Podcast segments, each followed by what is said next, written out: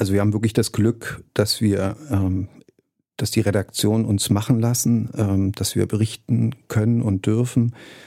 Ähm, aber ich kann mir vorstellen, dass das für viele Kollegen mit jedem Kriegstag nicht einfacher wird, ne? weil natürlich wiederholen sich bestimmte Dinge. Ja, also Menschen sterben im Krieg, das ist eine Wahrheit. Ähm, klar, warum soll ich das jeden Tag berichten? Das sagt der Leipziger Journalist Arndt Ginzel. Er hat den Beginn des russischen Angriffskriegs auf die Ukraine am 24. Februar 2022 miterlebt und war seitdem immer wieder in der Ukraine, um über den Krieg zu berichten. Für seine Berichterstattung ist er bereits mehrfach ausgezeichnet worden, zuletzt am vergangenen Wochenende mit dem Deutschen Fernsehpreis. Wir haben für diese Folge mit ihm darüber gesprochen, wie sich die Berichterstattung über den Ukraine-Krieg verändert hat und ob sie schwieriger geworden ist. Ich bin Stefan Ziegert. Schön, dass ihr zuhört.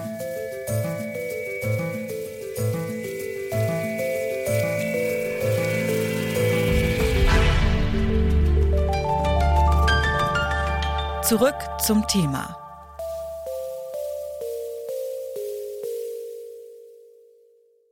Bitte widmet eure Aufmerksamkeit unserem Werbepartner. Die Suche nach geeigneten Mitarbeitenden kann viel Zeit in Anspruch nehmen, muss sie aber nicht unbedingt, denn man kann sich helfen lassen. Zum Beispiel mit den Premium-Stellenanzeigen von Indeed, denn damit wird eure Stellenanzeige in der Suche sichtbarer und Bewerberinnen und Bewerber werden schneller auf euch aufmerksam. Indeed schenkt euch jetzt 75 Euro Startguthaben für eure Premium-Stellenanzeigen. Klickt dazu auf den Link in den Show Notes. Es gelten die AGB.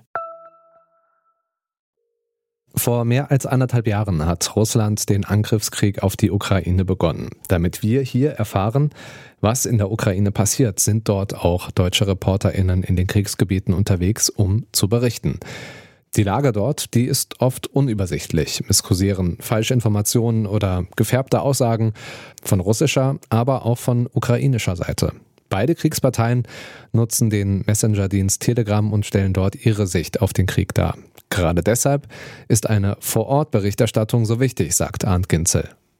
Also wenn man jetzt sagt, man informiert sich ausschließlich über Telegram-Kanäle, würde ich behaupten, ja, es ist schwieriger geworden, ähm, den Überblick zu behalten. Aber es wäre ja fatal, wenn wir uns nur über Telegram-Kanäle oder über Material äh, informieren, was von irgendeiner Kriegspartei freigegeben wird. Das ist ja nicht unser Job.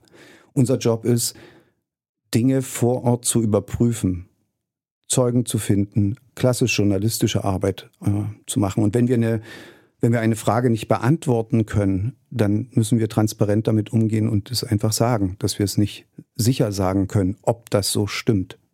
Dinge vor Ort zu überprüfen, ist aber in Kriegszeiten oft schwierig. Wir haben Arndt Ginzel deshalb gefragt, was denn aus seiner Sicht die größten Herausforderungen bei der Kriegsberichterstattung aus der Ukraine sind. Naja, Krieg bedeutet natürlich ähm, in erster Linie, dass Menschen in Gefahr sind. Ne? Und das sind wir ähm, Journalistinnen und Journalisten natürlich auch, wenn wir da unterwegs sind.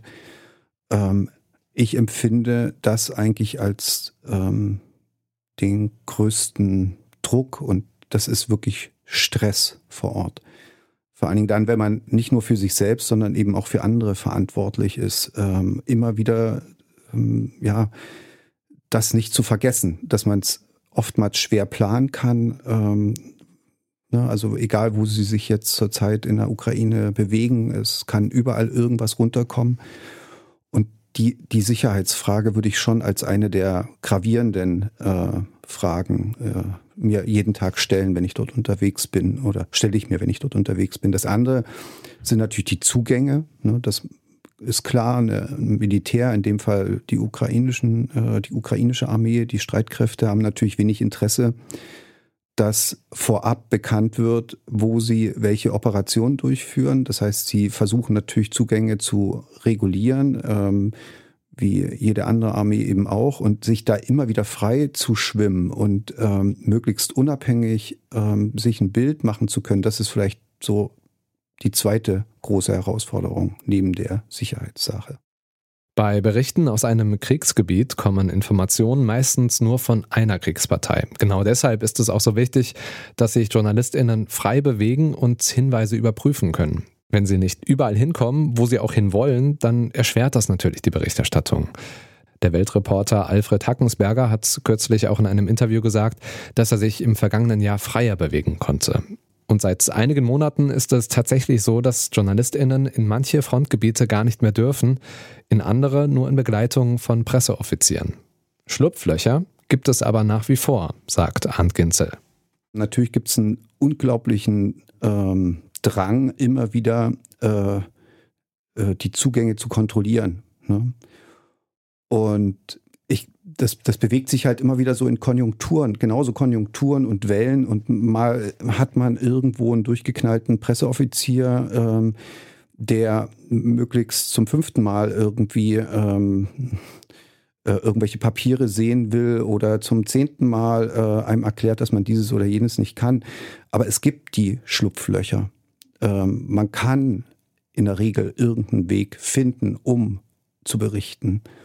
Also zum Vergleich, ich war ja nun auch ähm, 2015 auf der, auf der russischen, also in den pro-russischen Gebieten, Donetsk, Luhansk, habe es auch von da aus äh, versucht zu berichten. Ging auch, aber nach Interviews ist man eben da verhaftet worden. Ne? Und ähm, äh, wo dann Monate später noch ähm, äh, Kollegen, die mit einem zusammengearbeitet haben, die dort gelebt haben, wirklich fliehen mussten aus diesen Separatistengebieten. Ne? Also ähm, glaube, wenn man das so vergleicht, von der russischen Seite zu berichten mit der ukrainischen Seite, ähm, würde ich denken, dass es immer noch mehr Freiheiten gibt, von der ukrainischen Seite zu berichten.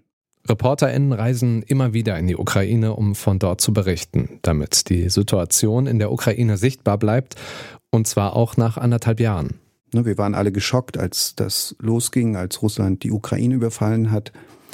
Wir wollten es nicht glauben, ähm, als dann die ersten Raketen in Kiew einschlugen, ähm, haben dann zur Kenntnis nehmen müssen, dass rund um Kiew Kriegsverbrechen begangen wurden. Äh, Im letzten Winter, als dann ähm, die Infrastruktur systematisch ähm, von Russland angegriffen wurde, haben wir, waren wir entsetzt äh, und haben uns vorgestellt, was das für die Menschen dort bedeutet. Aber so im Laufe der Monate gewöhnt man sich oder droht man, äh, droht es sozusagen Gewöhnungseffekte äh, zu haben, dass die Leute abstumpfen äh, und müde werden.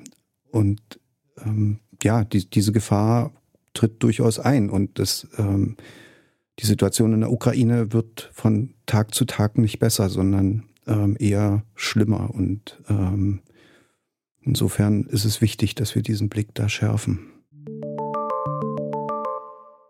Aufmerksamkeit für die Situation in der Ukraine schaffen. Dafür hat sich auch in diesem Jahr das Internationale Festival für Dokumentar- und Animationsfilme entschieden. Der Dokumentarfilm White Angel, das Ende von Marinka von Arndt Ginzel, eröffnet das Festival. Der Film zeigt Rettungseinsätze in der mittlerweile zerstörten Stadt Marinka. Anders als bei der Arbeit als Reporter hält sich Ginzel bei diesem Dokumentarfilm völlig im Hintergrund das ist ein reiner O-Ton-Film, der von dem lebt, was, ähm, ja, was uns die Interviewpartner erzählen. Und das reicht auch, ähm, um das zu erzählen, was man erzählen will. Und da wüsste ich nicht, welche Funktion ich als Reporter dort haben soll. Und deswegen bin ich da nicht, äh, bin ich da nicht da. Stattdessen lässt er Opfer und Überlebende erzählen. Zum Beispiel den Polizisten Vasil Pipa. Er hat über Monate Menschen aus Marinka gerettet und dabei die ganze Zeit mit seiner Helmkamera gefilmt und den Untergang seiner Stadt dokumentiert.